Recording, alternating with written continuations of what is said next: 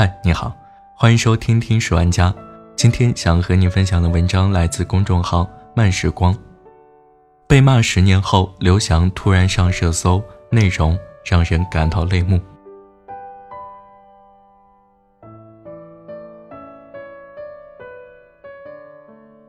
前几天，久未露面的刘翔突然登上微博热搜，一切都源自于一位网友分享的冷知识。刘翔是唯一一个在直线跑道上真正超越黑人的运动员，甚至创造了连白人都没有做到的记录。刘翔参加了四十八次世界大赛，三十六次冠军，六次亚军，三次的季军。然而，有些人却只记得他退赛两次。这条微博发布后引来强烈反响，转发三点五万次，评论超九千条，点赞接近二十万次。十一年后，当退赛事件终于渐渐散去，当谩骂过他的人渐渐成熟，大家终于知道了刘翔的伟大和不易，也终于想起了要和刘翔说一声对不起。退赛前，他是全中国的超级英雄。二零零四年八月二十八号凌晨两点半，对于很多人来讲正在睡梦中，但彼时的雅典奥运会田径赛场。已经是一片沸腾的海洋，十二秒九一，刘翔跑平了世界纪录，一个黑头发黄皮肤的世界冠军诞生了。第二天，国内所有的媒体头版都是刘翔夺冠，身在前线的体育记者，在校园里的学生，办公室里的职员，所有都在兴奋地讨论着，在那个还很看重体育成绩的年代，刘翔一夜之间成为中国人的英雄。二零零六年，刘翔在运动成绩上更是达到了巅峰，在瑞士洛桑，他以十二秒八八打破了尘封十三年之久的世界纪录，刘翔成了那个时代的全民超级英雄。毫不夸张地说，那个年代没有人不知道刘翔。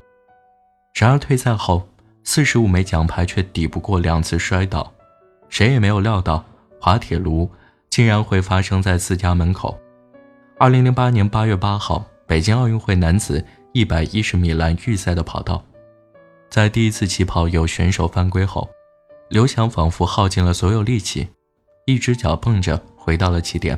随后，他撕下了腿上的号码牌，一瘸一拐地走到了休息通道。解说员还没反应过来，啊了一声，宣布刘翔放弃比赛的消息。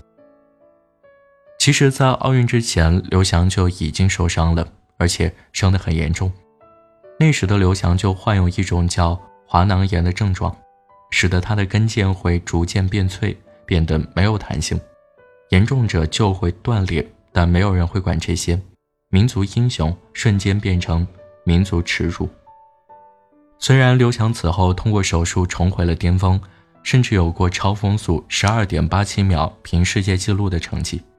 所有人都以为刘翔回来了，但命运的玩笑还在继续。二零一二年伦敦奥运会，刘翔在跨越第一道栏时摔倒，跟腱断裂。他在回到休息区后，坚持单腿跳到终点，亲吻栏架，给自己的运动生涯做告别，也给了所有人一个交代。然而，依旧没有人选择理解和原谅他。刘跑跑，刘骗子，又故伎重演。胆小鬼真能装，演技一流啊！这些声音让当时的刘翔甚至有了轻微自闭。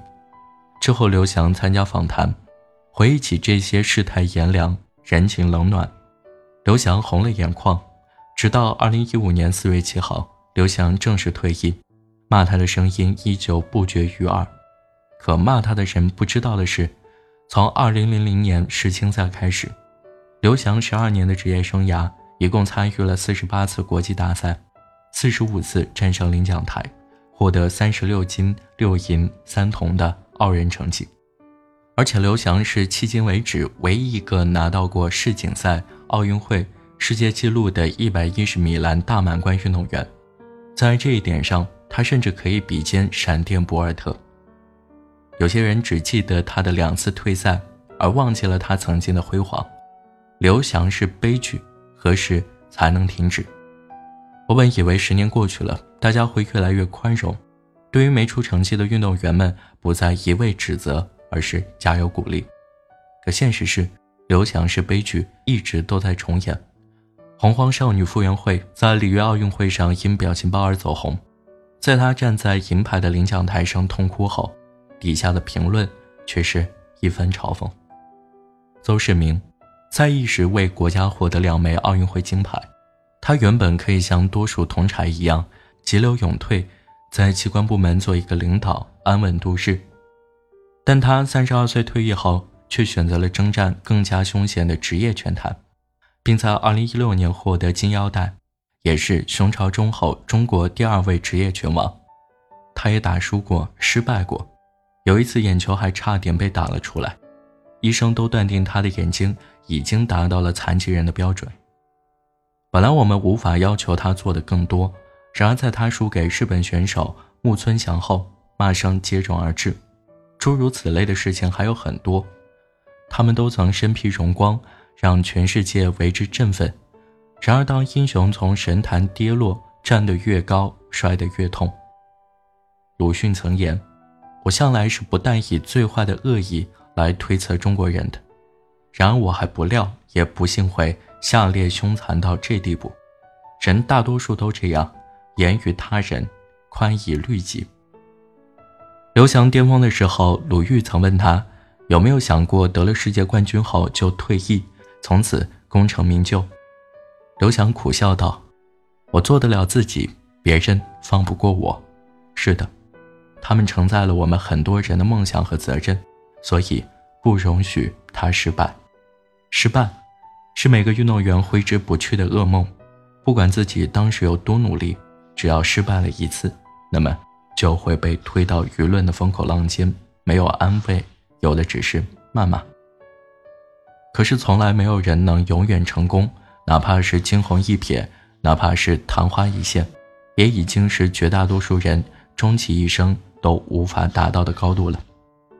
他们曾经带给我们荣耀，所以在他们低谷时，也请给他们信任和宽容。凤巢女皇何文娜曾说：“我深知运动员从无到有，从有到无，再到转型的这一路有多么的艰辛。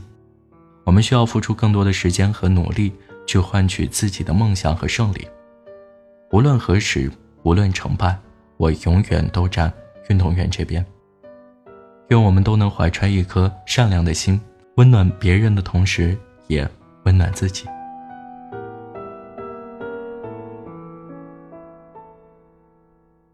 好了，这就是今天的节目，感谢你的收听，我们下期再见。